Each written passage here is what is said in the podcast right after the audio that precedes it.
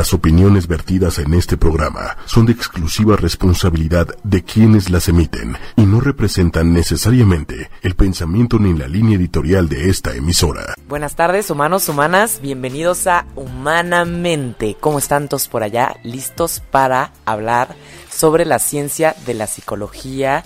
Aquí eh, les habla Carla Fernández. El día de hoy José no nos pudo acompañar, pero les manda, como siempre, muchísimos saludos. Yo también les mando muchos saludos a todos los que se conectan en www.8 con. También a todos los que nos están viendo en el Facebook Live, les mandamos un abrazo y obviamente queremos que nos manden todos, todas sus preguntas allí en el Facebook Live. Y también les recordamos que pueden escuchar todos los programas de Humanamente en Spotify y en iTunes buscando 8 con número y media con letra eh, y media y media, ¿no? Y también después poner humanamente y ahí salen los podcasts de iTunes y también este todos nuestros podcasts están en Spotify para que puedan descargarlos o para que los puedan escuchar con algunos comerciales incómodos para los que no pagan su mensualidad en Spotify, ¿no? Entonces, bien, pues eh, vamos a empezar. A ver, para todos los que nos escuchan del otro lado, ¿qué es un temor? A ver, voy, a, voy a hacerles la pregunta y a ver si algunos este, eh, tienen la respuesta antes de que les diga de qué vamos a hablar el día de hoy. ¿Qué es un temor intenso e irracional a objetos o situaciones que representan poco o ningún peligro real y que causan conductas evitativas? A ver, la verdad es que siempre ponemos el tema ahí arriba en el Facebook Live y también yo les mando a todos un mensaje para que se puedan conectar. Bien, pues hoy justamente este, este temor intenso e irracional que algunas personas viven, porque el miedo es una emoción eh, incómoda, pero es natural, es algo que todos vivimos. Pero, ¿qué pasa cuando este miedo es muy muy específico, dirigido a un objeto o a una situación específica? Justamente estamos hablando de las fobias. Y a diferencia de, tal vez tener un momento de ansiedad breve, por ejemplo, cuando vamos a hablar en público o cuando vamos a conocer un date, que un blind date que no conocemos, que nos sentimos ansiosos o cuando vamos a tener un examen o cuando vamos a tener una entrevista de trabajo, que claramente es normal tener ansiedad en estos momentos. Eh, a diferencia de estos miedos o ansiedades naturales, las fobias específicas son justamente duraderas, es decir, se producen reacciones físicas, es decir, hay un cambio fisiológico y también psicológico intenso y pueden eh, llegar a afectar el desempeño de las personas, es decir, hay una marcada, este, hay un marcado problemática en, la, en, la, en el, en el en el desempeño, ya sea laboral, este, escolar, académico, social de las personas. Entonces, hay muchísimos tipos de fobias. De hecho, los invitamos a que escuchen nuestro programa. Tenemos un par de programas de fobias que son muy interesantes. Hay muchísimas fobias porque, pues, todo nos puede llegar a causar miedo. Hay unos, hay unas fobias, este, más comunes que otras, como por ejemplo la acrofobia, que es el temor a las alturas, o la agorafobia, que es el temor a los lugares públicos, o la claustrofobia, que seguramente muchos de ustedes, por ejemplo, los que son muy obsesivitos, los que les gusta tener este, las cosas ordenadas o limpias, normalmente también les pasa que, les gusta tener su propio espacio y controlar el espacio y, no les gusta mucho el, los espacios cerrados. Pero si sientes taquicardia, falta de aire, temblores, deseo de salir corriendo, ansiedad, te sientes inseguro en situaciones sociales cotidianas, podrías tener justamente fobia social y es de la fobia en, a la que nos vamos a enfocar el día de hoy, ya que esta fobia es interesante porque, porque las personas que no padecen la fobia social dirían, pero ¿cómo una persona le puede tener miedo a la otra persona, no? O cómo puede ser posible que, que un ser humano le tenga miedo a otro ser humano, ¿no? Y, esto haga que uno quiera evitar a los demás. Pues sí, realmente existe la fobia social. E imagínense el, el el, la disfuncionalidad que puede llegar a causarle a las personas que lo padecen. Y obviamente, como este tema es tan específico, pues ya saben que aquí en, en Humanamente siempre les traemos a los especialistas más picudos en la rama, porque la verdad es que aquí no nada más les traemos la ciencia y escogemos los mejores temas y traemos a los mejores especialistas, sino lo que hacemos es curar estos especialistas, es decir, nos aseguramos que sean los mejores especialistas y que justamente tengan experiencia en la práctica clínica, es decir, que tengan pacientes con los que hayan trabajado este tipo de problemas y también justamente que hayan estudiado en la teoría sobre la, la evidencia científica. Entonces, al mezclar la práctica con la ciencia, pues que tenemos una buena platiquita sobre psicología. Entonces aquí tenemos el día de hoy a Sara Ríos, bienvenida Sara. Muchas gracias. Es un placer tenerte por acá. A Sara este, eh, ha tenido muchas recomendaciones por parte de otros colegas. Ella es licenciada en psicología por la UNAM y tiene una maestría en orientación psicológica por la Universidad Iberoamericana.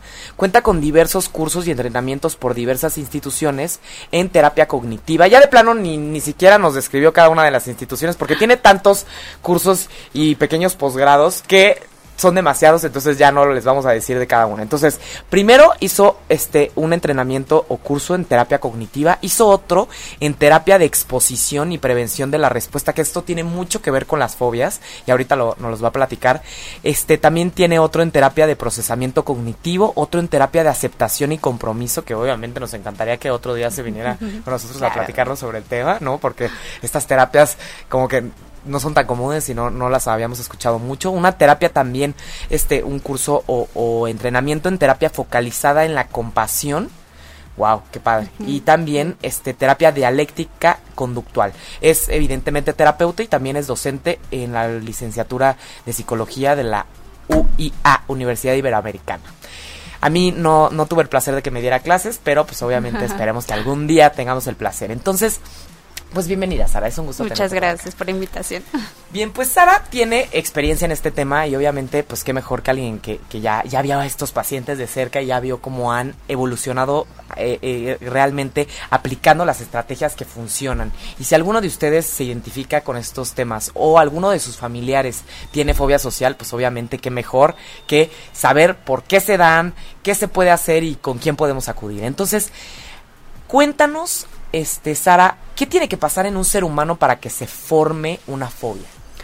Ok, bueno, retomando lo que decías, eh, tú ahorita nos diste todos los criterios de lo que es una fobia. En efecto, bien decías que la reacción de miedo es normal, es un mecanismo de afrontamiento, el cerebro es sabio. Entonces, cuando identifica una amenaza, lo que sucede es que el cerebro manda la señal para que uno pelee, huya o se congele. Entonces lo que sucede en las fobias es que hay ciertos estímulos que tienden a ser eh, específicos y entonces esos estímulos lo que generan es que venga esta reacción de miedo.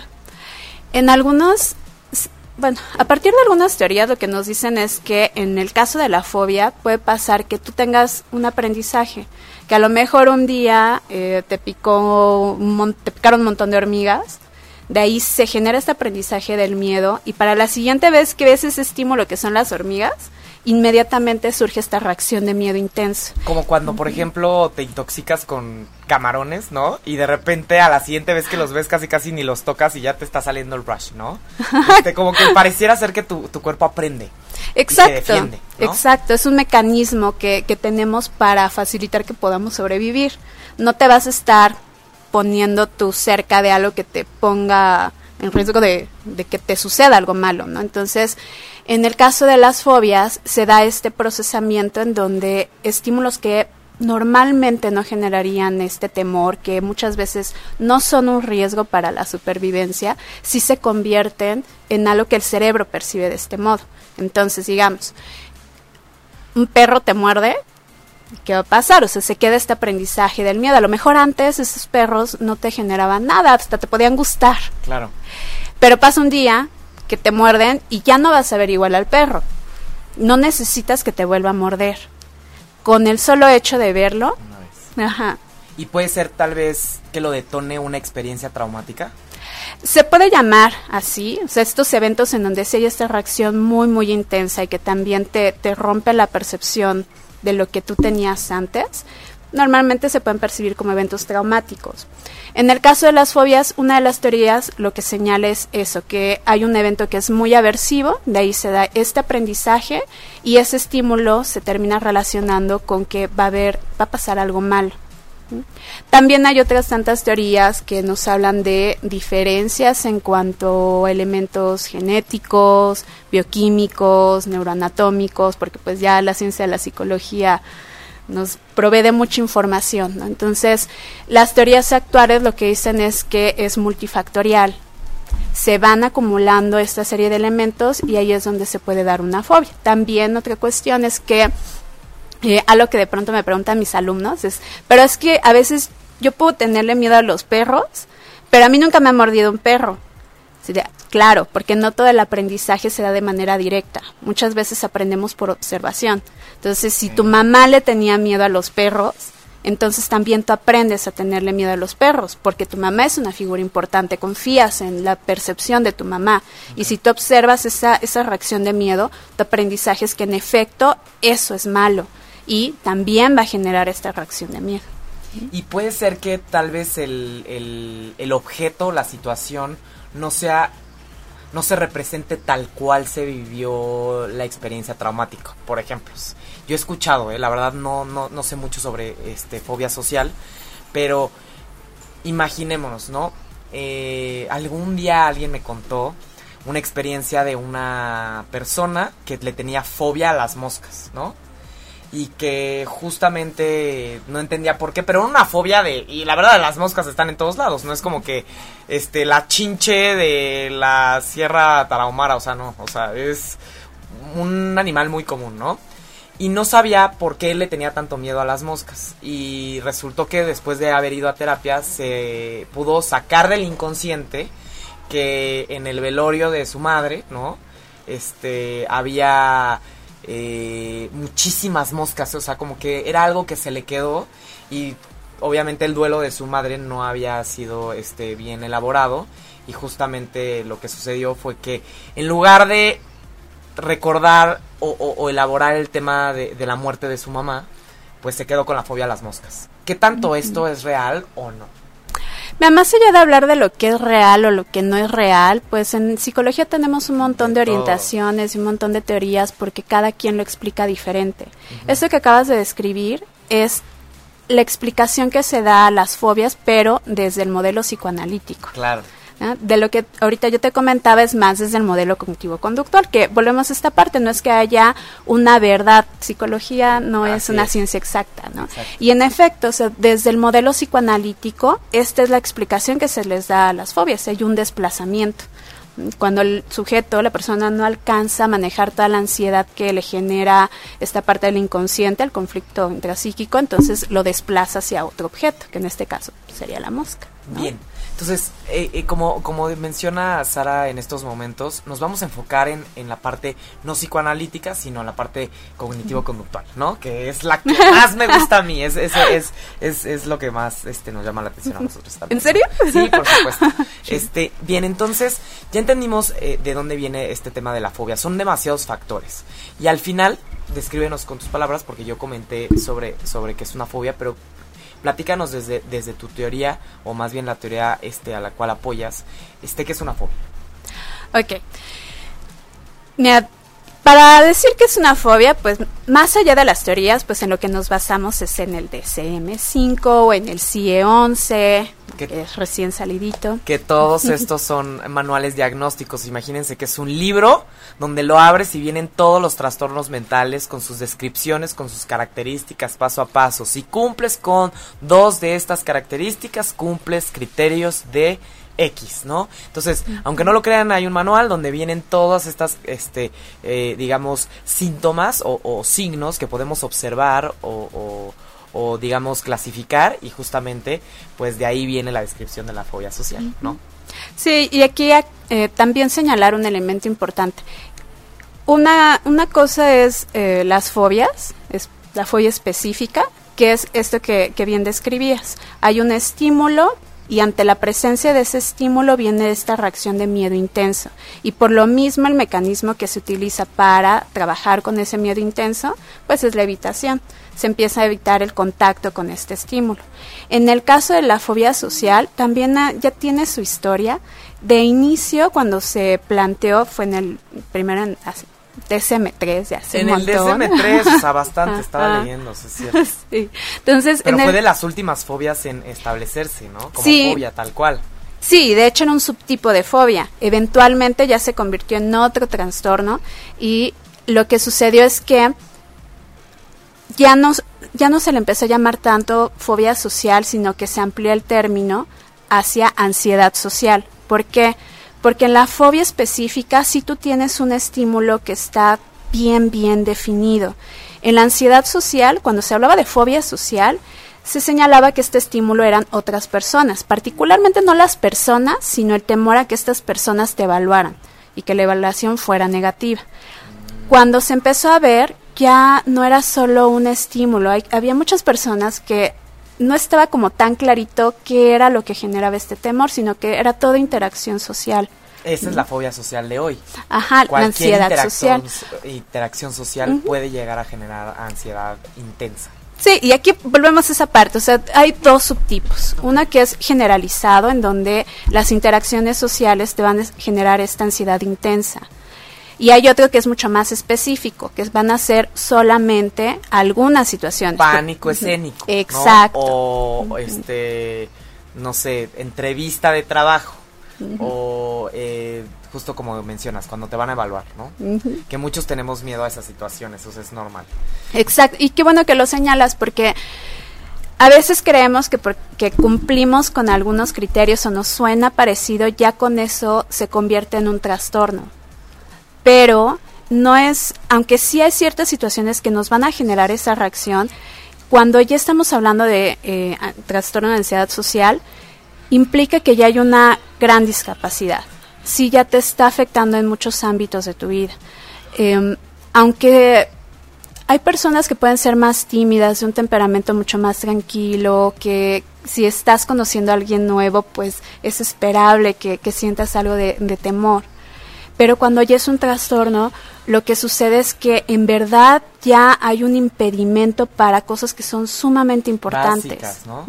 Ya de plano estar en una fiesta y sentirte cómodo o tener una conversación y poder mantener la conversación, ¿no?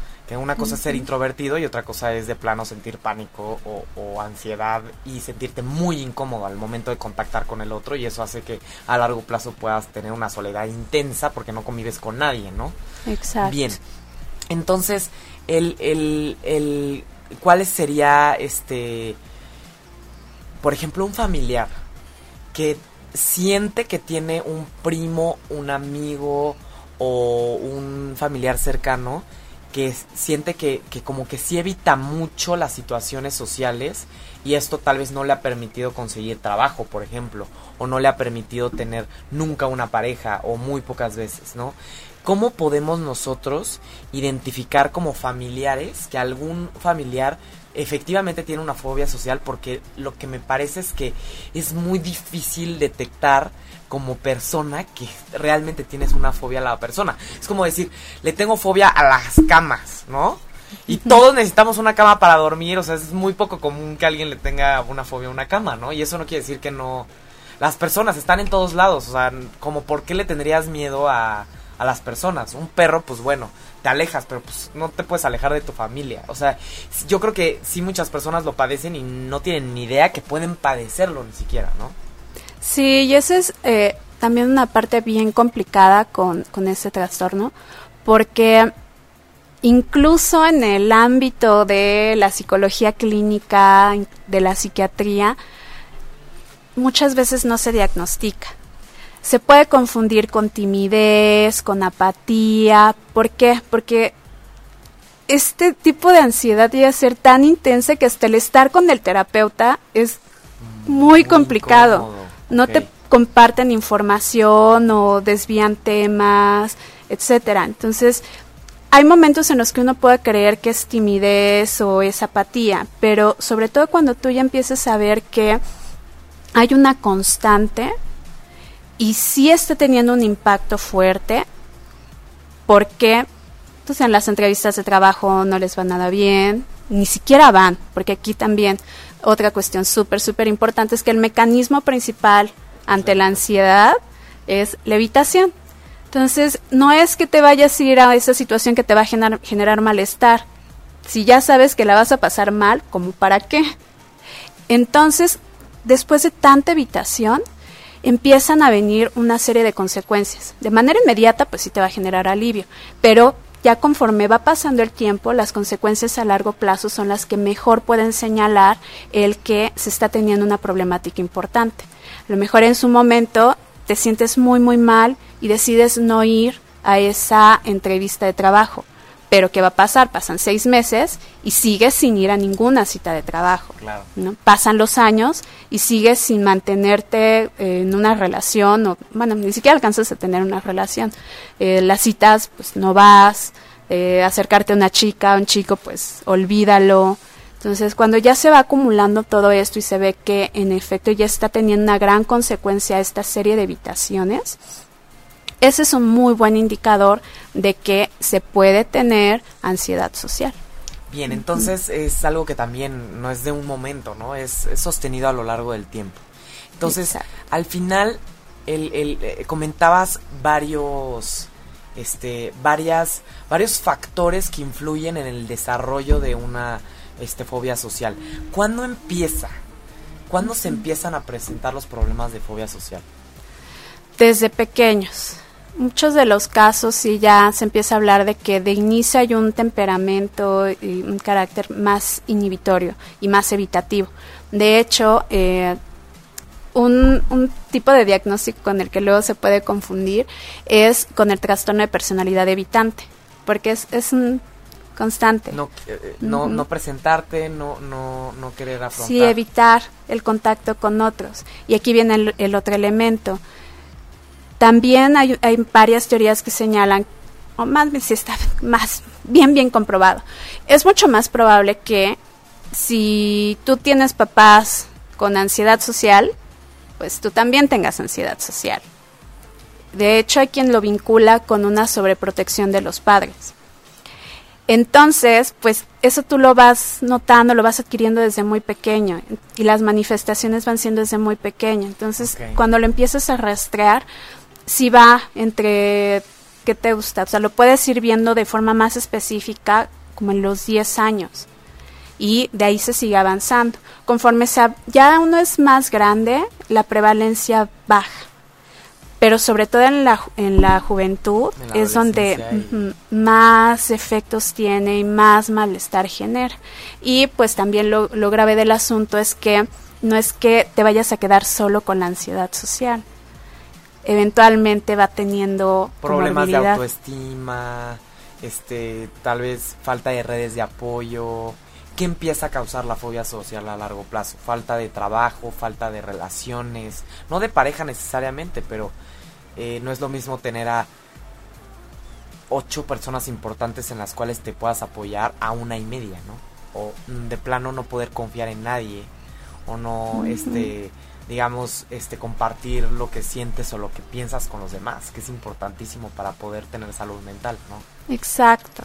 El intercambio con otras personas, este sentir que otros te entienden, que te apoyan, es un factor de protección súper importante. Para todo, ¿no? No nada más para... Sí, y al contrario, el, el no tener relaciones de intimidad, de cercanía, el ser soltero, viudo, divorciado, eh, tener ese aislamiento es un factor de riesgo para prácticamente la gran mayoría de, los trastornos mentales, ¿no? Entonces, eventualmente lo típico es que también se empieza a presentar depresión. Y en los casos más graves, y eso a veces hay gente a la que le cuesta trabajo creerlo, puede incluso asociarse a ideación suicida y tal cual suicidio porque tu vida se va construyendo con una serie de problemáticas. Tú vas percibiendo que eres incapaz de enfrentar lo que el mundo te presenta. Y esto genera tal sensación de incapacidad y de desesperanza que en efecto, pues, el, la idea de la muerte se ve como una opción viable. Entonces, sí, es un problema grave. Sí, no, pues en un mundo en el que, o sea, yo yo me quiero imaginar, a mí me dan muchísimo miedo este los bichos. Yo sí tengo como un tema con los bichos. Este, son horribles los bichos, o sea, no me gustan nada. Los, una Catarina me puede caminar encima, soy feliz, una mariposa son hermosas, pero los bichos que pican y que de repente no puedes controlar, ¿no? Como cucarachas. Ya sé que las cucarachas no pican, pero son horribles, ¿no? O sea, los bichos en sí me dan un poquito de, de fobia. Mis peores sueños son bichos atacándome, ¿no? Yo no me quiero imaginar que, que las personas fueran como esos bichos constantemente. O sea, sí me querría me gustaría que se terminara, me explico, o sea, no, no, no, no lo podría tolerar este de ninguna forma, ¿no? Lo evitaría a todo lo, a todo lo que da. O sea, si yo siento que estoy en un lugar y de repente me caminó un animal, pues estoy incómoda todo el tiempo que estoy ahí porque no, o sea, sí, sí es muy incómodo. O sea, yo me imagino que es que las personas que padecen fobia social sientan un poco parecido a eso cada vez que empiezan a interactuar con las personas. Exacto. Es que en una fobia específica, digamos, si tu, tu fobia es a volar, pues ¿qué haces? Sencillamente no vuelas. Te va a afectar solamente si hay algo que, que impacte, ¿no? Es decir, si tu trabajo te pide que tú estés volando. Y ahí es cuando la gente se acerca y busca tratar una fobia. Pero imagínate que eso sea las personas. Con las personas la interacción es constante, somos seres sociales. Entonces sí es un elemento fundamental. Que tú evites un avión no te va a generar el mismo nivel de problema que evitar personas. Sí, de plano si te quieres ir en un camión, pues te aguantas y te vas en un camión, o si te quieres ir en coche, ¿no? Y sí causa mucho problema por más hay personas que nunca se han subido en un avión y no les va a pasar nada, ¿no? En su vida. Pero la interacción social es como comer, ¿no? Exacto. Así, literal, o sea, es muy necesaria, demasiado.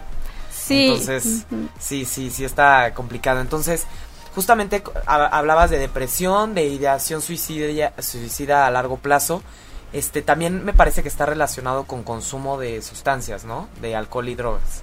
Claro. Es por esto, ¿será que es para evitar sentir la angustia y poder tener un contacto social eh, que, no nos genera ansiedad, porque muchas personas justo por eso les gusta el consumo específicamente de alcohol, por los efectos del alcohol, ¿no? El actor es un depresor del sistema nervioso, entonces si sientes ansiedad, por eso la gente cuando tiene problemas en el trabajo se echa un drink y siente que se desconecta tantito, porque es un depresor y obviamente se percibe que en ese momento se, acaba la ansiedad, que obviamente no se acaba, ¿no? Es la tapa tantito, pero eso no quiere decir que se termine. Entonces, ¿qué tanto se presenta también problemas de, alcoholismo o de otros problemas de consumo de sustancias en la fobia social? Sí, sí es eh, bastante frecuente. Porque bueno, bien, bien decías, el alcohol tiene un efecto que es desinhibitorio. Entonces, te va a relajar, ya no va a estar con este sentido de tanta amenaza. Pero también estamos hablando de que el principal mecanismo en la ansiedad social y en la ansiedad en general es la evitación. O sea, tú identificas aquello que te genera malestar y mejor te vas por otro lado. Y el consumo de sustancias es muy similar. El consumo de sustancias también es un mecanismo que nos permite evitar. claro. Entonces, por eso. No, pues es como el saquito perfecto para las personas que tienen fobia social. Pues hay muchas personas que.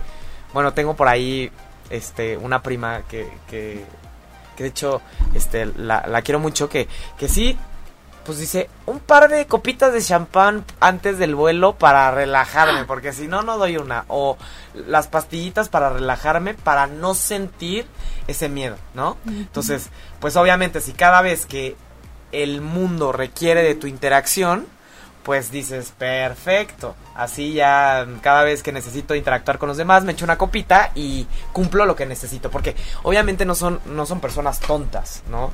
Saben perfecto que, los demás están esperando esa interacción, tal vez en su trabajo o en, o en sus relaciones.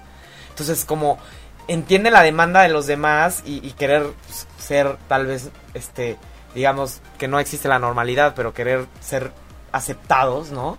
pues una copita y vámonos. Sí, y aquí también el asunto es que no es lo mismo sentir incomodidad que ya sentir ansiedad. O sea, si tú eres tímida, tímido, una interacción social te va a incomodar. Y a lo mejor sí va a ser cuando... Ay. Pero cuando es ansiedad social, la reacción sí es de mucho miedo. Y también otra característica es que no es precisamente racional se tiende a evaluar mal el eh, qué es, cuáles son los requerimientos en una interacción o cuál va a ser la reacción de los demás. Entonces lo que tiende a suceder a las, en las personas que tienen ansiedad social es que evalúan su desempeño como pésimo y constantemente empiezan a rumiar, empiezan a darle vueltas y ya noté que me miraste como diferente o como que eh, medio hiciste una mirada rara o que una mueca y ya estoy pensando que seguramente piensa que soy tonta. Ajá, si de lo hice mal, soy torpe. que estoy diciendo cosas que no van. Soy lo peor y entonces como empiezan a pensar todo eso, la ansiedad empieza a aumentar todavía más y lo triste es que con tanta ansiedad se vuelven más torpes y entonces ahora sí el otro reacciona de, de forma no tan positiva y de ahí después viene la culpa. ¿no? O sea, este, ay, ¿por qué lo hiciste así? La, regaste, seguramente piensas que eres el peor. Mejor no. Ya, reafirmo que en efecto lo mío no es socializar, que es terrible, la pasé tan mal y si lo vuelvo a intentar la voy a pasar igual de mal. Entonces se va haciendo este efecto bola de nieve. Claro, no. Bien, entonces comentabas que uno de los factores de riesgo familiares, es decir, que si los papás sobreprotegen mucho a, sus hijos, puede que estén promoviendo este tipo de problemas. ¿Qué otro tipo de conductas en los papás pueden promover una fobia social en sus hijos? Volvemos a esta parte. la sobreprotección es un elemento fundamental porque también es este señalarle a los hijos que, por un lado, sí te quiero, y me importas, pero por el otro lado no, te creo capaz de que tú manejes las cosas por tu cuenta. Entonces yo te tengo que proteger. ¿Por qué? Pues porque el mundo es peligroso. Entonces, cuando se empieza a tener esta forma de crianza en donde yo constantemente te estoy mandando ese mensaje, pues como eres una persona importante, pues tu hijo lo va a tomar a decir, sí, no, el mundo es peligroso y yo no soy capaz. Entonces se mantiene esta, esta noción de mejor no lo hago. Eso es lo principal. Evito, va para atrás, ¿no? Sí, entonces, esta constancia de los papás. Bien, eh, en cuanto a factores eh, sociales, por ejemplo, que, que los chavos no tengan fobia social y que de repente en la adolescencia o en la escuela empiecen a presentarlo, puede ser que alguna interacción con sus pares pueda promover este que se detone esta ansiedad social.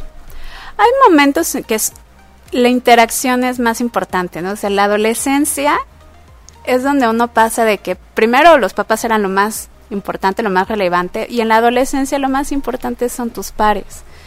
Y por eso tiende a ser un periodo tan complicado, porque en efecto lo que yo quiero es encontrar mi lugar en el mundo.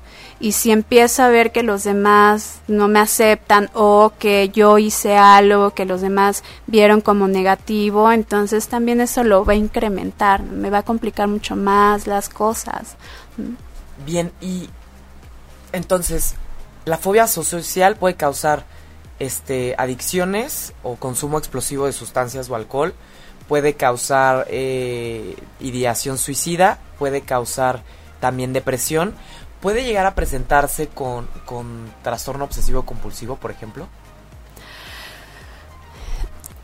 Sí, no te sabría decir qué tan frecuente, porque el trastorno obsesivo compulsivo tiene, es como su propio mundo. Claro, claro. También está este mecanismo que es muy evitativo, pero aquí ya también es hablar de elementos neuroanatómicos, el funcionamiento cerebral es todavía más complicado, entonces digamos que aunque sí tienen en común esta parte de la ansiedad, ya con el TOC el elemento fundamental no es la ansiedad, es el pensamiento obsesivo. Por eso ya en el DSM-5 pasó... Lo separaron. Ajá, y es su propio espectro. Nos escuchan. Antes, el trastorno obsesivo compulsivo, este tema de lavarse las manos muchas veces, el de ir a revisar que el coche esté cerrado aunque ya revisaste 80 veces, o el de tener como este varios eh, rituales y repetirlos una y otra vez para sentirse tranquilo.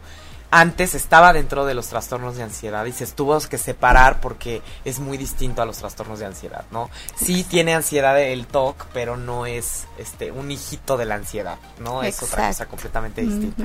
Bien, entonces, este, platícanos qué tan común es. Es algo que se puede ver este seguido, eh, cuáles son sus prevalencias. Se dice que los más bien, como tal, los trastornos de ansiedad son los que tienen la mayor prevalencia. Empecemos por ahí. En México no somos la excepción. En otros países pueden llegar a tener prevalencias un poquito más altas. México no es de los que tiene de las más fuertes. Estados Unidos, por, ejemplo. Ah. Porque somos hasta el máximo en todo lo malo siempre. Eh, México es el peor en esto, ¿no? Siempre. Ay, no, pero también hay cosas en las que salimos muy, muy bien. hay cosas, así es. pero en México sí la prevalencia va entre 2.1 y 2.8. Okay. Este, en otros países se calcula más de 5, incluso hasta 7, en Estados Unidos, por ejemplo. Pero pues no siempre nos podemos fiar de esos datos. También está el riesgo de que no se diagnostique tanto. Claro. Es algo que, te comentaba hace, un momento. Como se tiende a minimizar y a veces las mismas personas no lo manifiestan tan claro, muchas veces ya se acercan a un tratamiento, son diagnosticados hasta que ya llevan como 15 años con el trastorno. 12, 15 años, como todos los trastornos mentales, qué triste, ¿no? Bien, entonces, el, el, ¿existe algún perfil de personalidad que presenta más esta fobia? Es decir, comentabas un poco sobre este el trastorno de personalidad antisocial, este, antisocial, evitativo. perdón, evitativo, no antisocial, nada que ver. De hecho, los antisociales, nada que ver. El, el, el trastorno de, este, de personalidad evitativo, ¿qué tipo de personalidad, o sea, qué tipo de personas son las que presentan este fobia social? ¿Cuál es su forma o, hay forma de observar y decir, no, pues, esta, esta persona puede que esté, esté presentando este problema. Como tal, eh, si empezamos a hablar de personalidad, lo más cercano es vincularlo con esta cuestión de levitación. Y por esto no es lo mismo el, tener ciertos rasgos de personalidad que ya tener un trastorno como tal. Evitativo, Sí, pero sí se puede llegar a confundir. También una de las dificultades es que se puede confundir con tantas cosas.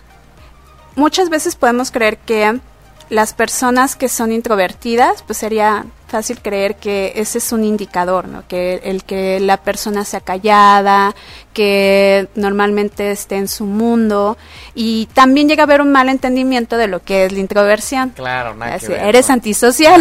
Sí, no, no, no, no. y no, nada que ver. Es de, prefiero un libro que tú, pero no, eso no tiene nada de malo, ¿no? Exacto, ¿no? Entonces también esto lo comento para no a veces etiquetarnos de forma negativa. Porque el hecho de que tú disfrutes estar contigo y que disfrutes estar con tu mente no es una mala señal. Claro. Entonces, aunque se puede llegar a confundir y uno puede creer que la personalidad que está caracterizada por mayor introversión, timidez y algo de aislamiento, que entonces es probable que tenga ansiedad social. Y aquí lo importante es determinar la razón de por qué la persona actúa de esa manera. Claro. Si es porque disfruta estar consigo misma o si es porque sí quisiera interactuar pero le da muchísimo miedo. Miedo, claro.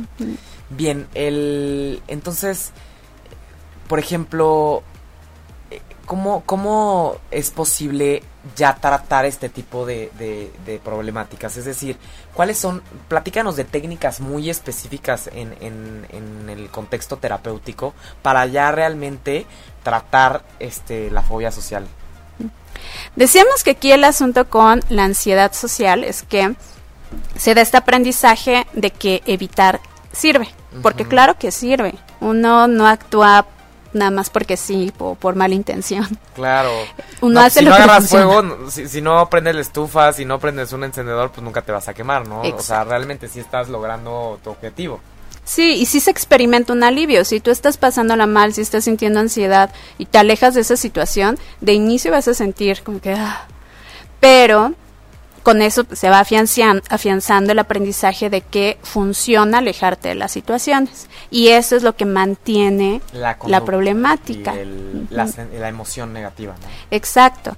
Entonces, el tratamiento va en el sentido contrario que tú te expongas a esas situaciones que te están generando ansiedad.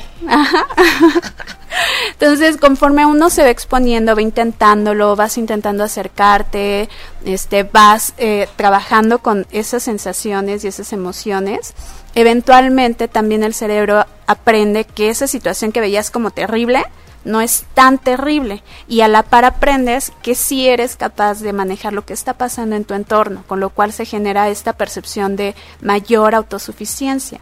Entonces, que sí pude, no pasó nada, ¿no? Y ahí se refuerza la idea de, empoderamiento, de autoestima y de no pasó nada. Se refuerza el que no pasó nada, ¿no? ¿Y cuál sería, por ejemplo, el primer pasito? Porque me imagino que son pasitos muy sencillos y muy pequeños para empezar. ¿Cuál es el primer paso para que una persona que tiene fobia social empiece a exponerse a, a situaciones? No sé si diría que es como muy sencillo. A veces puede parecer que sí es muy sencillo, pero les la pasan muy mal. Entonces, el primer paso es motivar si tú sabes que vas a tener llevar a cabo un tratamiento en donde te está diciendo el terapeuta que la vas a pasar mal, o sea, todo eso que tú has buscado no hacer durante mucho tiempo ahora lo vamos a hacer. Si yo no te doy una muy buena razón para ello, no lo vas a hacer. Entonces, lo primero es generar esa Venga, motivación. vale la pena, este, no tienes nada que perder, yo te apoyo, a la primera tal vez no te vas a sentir tan seguro, pero vas a ver a las siguientes mientras lo intentes, ¿no? Exacto, o sea, el mensaje que yo procuro transmitir cuando trabajo con alguien es, claro que es difícil, claro que genera malestar, pero ya te lo está causando, ya te ha costado todo esto y tú lo que quieres lograr es esta otra parte, quieres tener relaciones cercanas, quieres tener un trabajo, entonces ahorita necesitamos trabajar en el largo plazo, a veces hay que sacrificar el corto plazo para poder aquello que nos importa en el largo plazo. Entonces, así es como yo en lo particular genero la motivación, diciendo, sí, la vas a pasar mal ahorita, pero no siempre, es temporal, pero a la larga vamos a conseguir esto que es importante para ti. Entonces, cuando ya esté esa noción de que vale la pena hacerlo, y tal cual es decir, vale la pena porque sí es pena, sí se sufre. Es doloroso, claro. Entonces de ahí ya se va estructurando la serie de situaciones que generan ansiedad en la persona y de poquito en poquito empieza generalmente uno con las situaciones que generan menos ansiedad y te vas yendo hasta las que generan una gran cantidad de ansiedad. Por ejemplo, uno de los ejercicios típicos que yo hago con mis pacientes es que llamen por teléfono a un número desconocido. Mucha gente eso lo piensa y de inicio es como de, no, ¿cómo crees? Y tienes que mantener una conversación por unos cinco minutos y un desconocido de un random, de un total extraño. Exacto, ¿no? ese es uno de esos ¿Cómo puedes mantener, o sea, cuál sería la recomendación? ¿Cómo puedes, este, te gusta la pizza de pepperoni o de queso?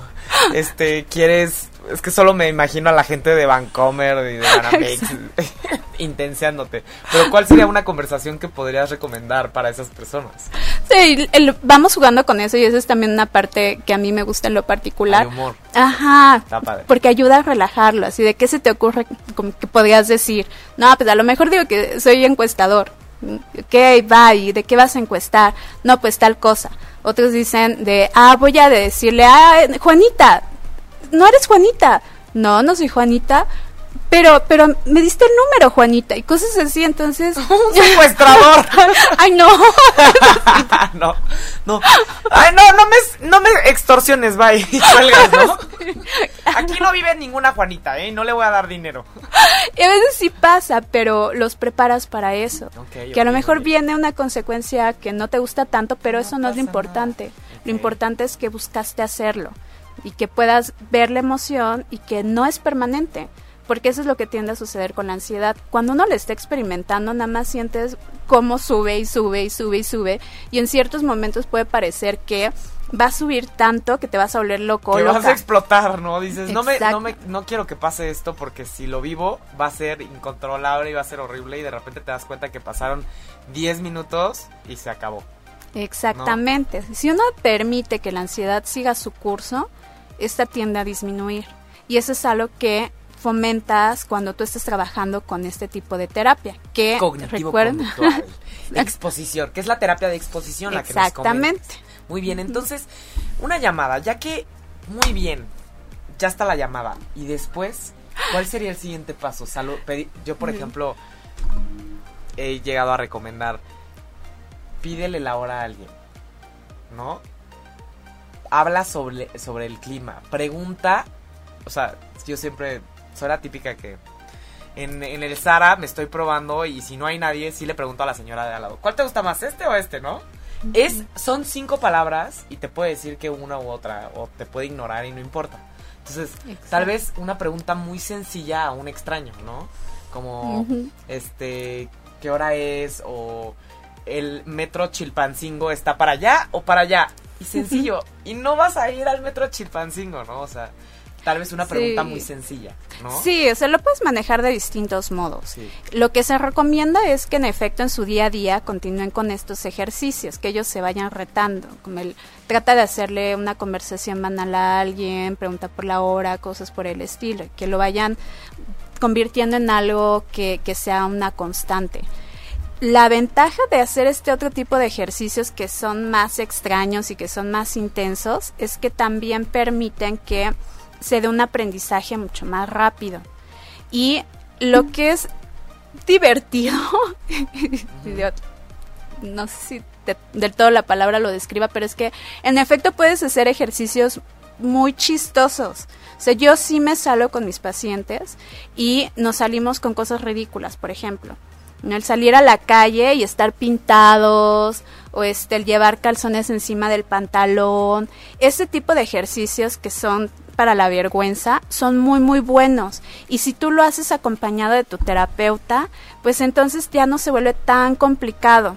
Y pasa el ejercicio que en efecto, es incluso uno sin tener ansiedad social, si yo te digo que ahorita vámonos y vamos a hacer algo ridículo en la calle, muy probablemente tú me vas a decir, no gracias, porque también te va a generar algo de ansiedad, de preocupación. Entonces, cuando ellos se enfrentan a estas situaciones que son tan, pero tan, tan, tan incómodas y ven que no, pasó nada, eso... y de repente ah, llega la policía y no puedes estar en calzones y ahora sí pasa, no, es broma. No, obviamente no va a pasar nada, ¿no? Exacto. Y ya tienes un referente de hice eso que no cualquiera haría. Entonces, si pude hacer eso, ¿por qué no voy a poder hacer estas otras tantas cosas? Entonces, esa es la ventaja de llevar a cabo estos ejercicios que son un poco más extremos y más atípicos. Otra cosa, comentaste un, tema interesante sobre conversaciones banales. Parecería que hay un temor intenso por el small talk, ¿no? Es que no tiene caso el small talk. O sea, y yo digo, no, pues es que al final el small talk es la antesala de las conversaciones significativas.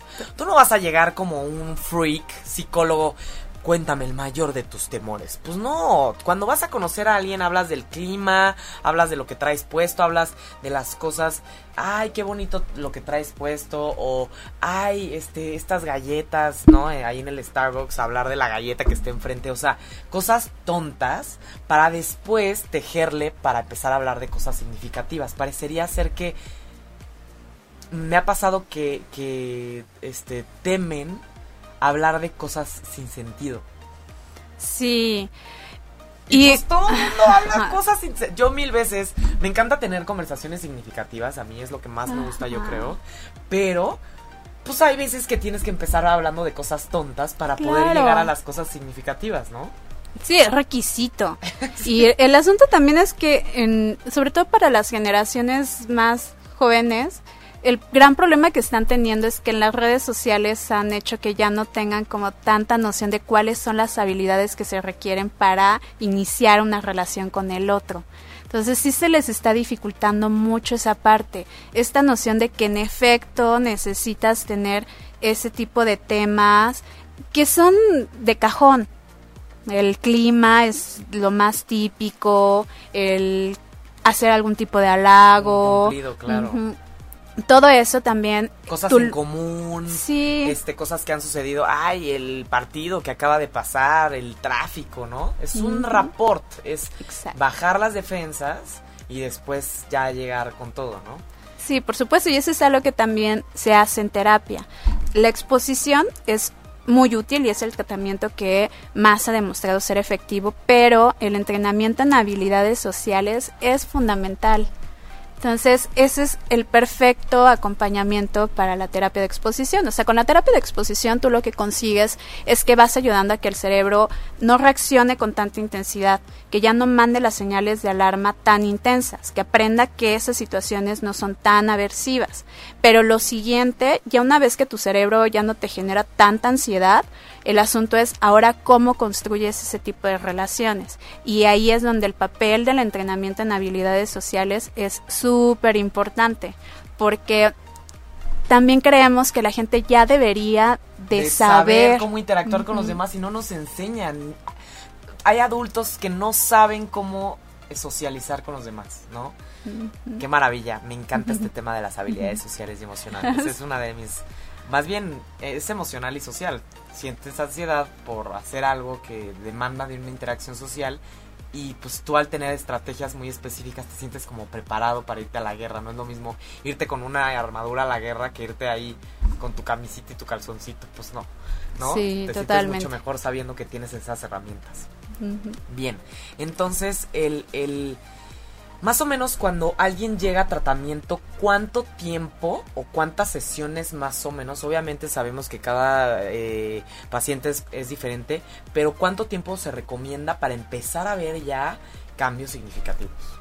La belleza de la terapia de exposición es que si tú te pones a buscar qué tratamientos tienen evidencia científica fuerte, la terapia de exposición es la que más. Pasan y pasan los años y se sigue demostrando que es un tratamiento muy, muy, muy efectivo. Evidente, evidentemente es aversivo, por eso no cualquiera se aventura en esto, pero en las distintas modalidades también puede ser muy rápido.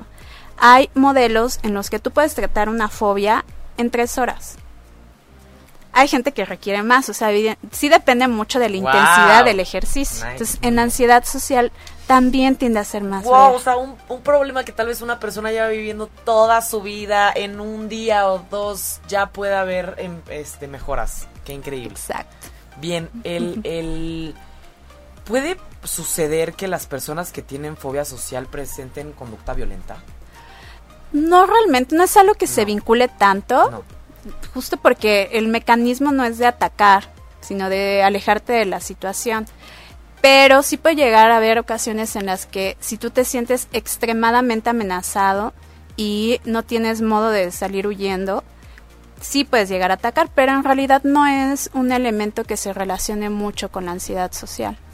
Bien, ¿qué tanto hay diferencias en cómo se presenta la, la la fobia social aquí en México y en otros países. ¿A qué me refiero? Literalmente en México somos intensos de la socialización, o sea, nos encanta estar con la familia muégano y estamos todos para todos lados juntos y los amigos y todo el tiempo estamos hablando y hablando y hablando. Si nosotros nos vamos a Alemania o a otros países, hay gente que puede estar horas sin hablar y es totalmente normal. ¿Qué, qué, qué diferencias culturales hay con este trastorno? Sí hay diferencias en cuanto a la manifestación. Eh, digamos, el tipo de situaciones que te pueden generar ansiedad cambia.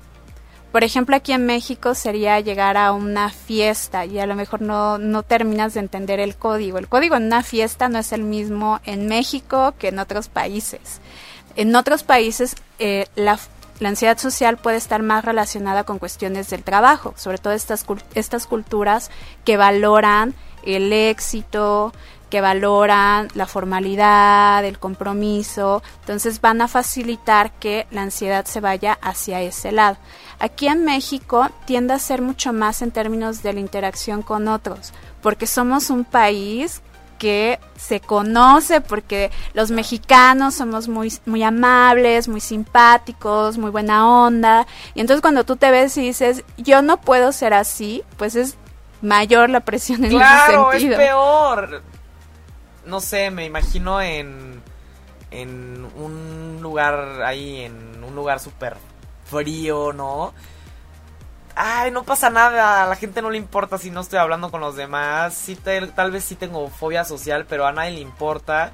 Y en los trabajos cada quien está en su rollo y esquinado y no pasa nada. Pero pues aquí sí se demanda mucho este, culturalmente la interacción. Para todo, para todo, para comer, para ir al baño, para, este, para todo es, para todo, para el súper, o sea, te encuentras a gente conocida en todos lados, todo el mundo habla de los otros, somos chismosísimos los mexicanos, ¿no? Entonces, sí, definitivamente es importante este tema, este, eh, eh, de la interacción.